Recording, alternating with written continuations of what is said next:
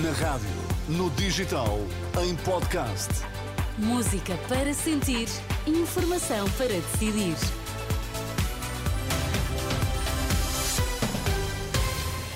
Atualizamos agora toda a informação na Renascença. Vamos saber quais os títulos em destaque a esta hora. Para já não há perigo de ruptura de estoques, garantem os distribuidores, apesar dos bloqueios em França. A Segurança Social vai fazer o pagamento devido às creches privadas em fevereiro.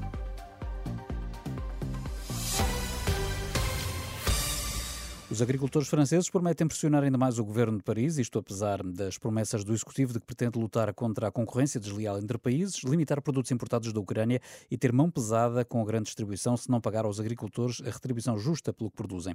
Por cá, a APED, a Associação de Empresas de Distribuição, envia uma mensagem de tranquilidade aos consumidores.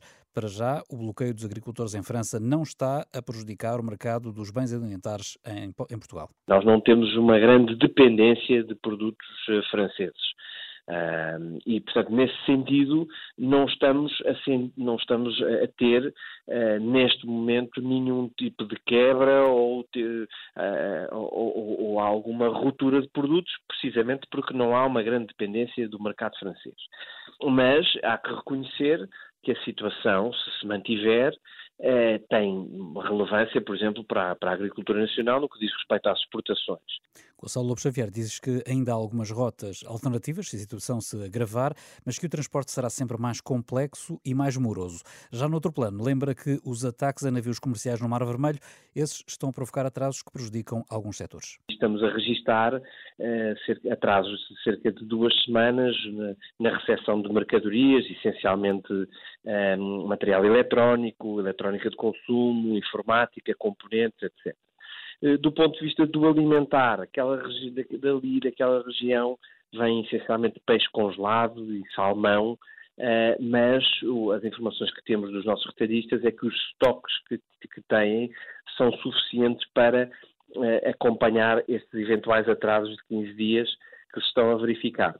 Gonçalo Lobo Xavier, ouvido pela jornalista Marisa Gonçalves. Entretanto, os protestos alastram de França para a vizinha Bélgica. Os agricultores belgas bloquearam esta terça-feira os acessos a um dos principais portos do país, noutra jornada de protestos contra a quebra de rendimentos, a legislação ambiental e os acordos de comércio livre.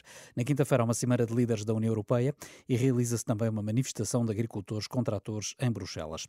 A Segurança Social garante que vai fazer o pagamento devido às creches privadas no âmbito do programa Creche Feliz, no mês que vem e com retroativos a janeiro do ano passado. É a resposta do Estado depois da Presidente da Associação de Creches e Pequenos Estabelecimentos, em particular, ter denunciado que mais de 6 mil crianças poderiam estar em risco de perder o direito de beneficiar da creche gratuita nestas instituições. Só a partir das 9 e meia da manhã, uma semana depois da detenção, é que começam a ser ouvidos eh, por um juiz os eh, três detidos até agora por suspeitas de corrupção na Madeira e que foram transferidos eh, para Lisboa.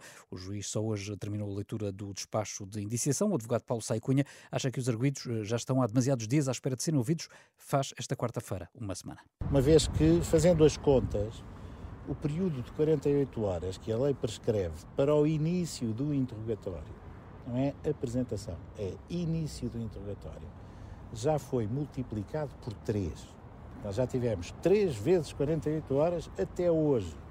Se parte disso se deve, digamos assim, a alguma precipitação nestas diligências que não são da iniciativa das defesas, quem tomou essa iniciativa podia, porventura, eh, ter um gesto de respeito pelos direitos fundamentais e até eh, promover que os arguídos aguardassem fora do estabelecimento prisional o desenrolar dos interrogatórios e das medidas de coação.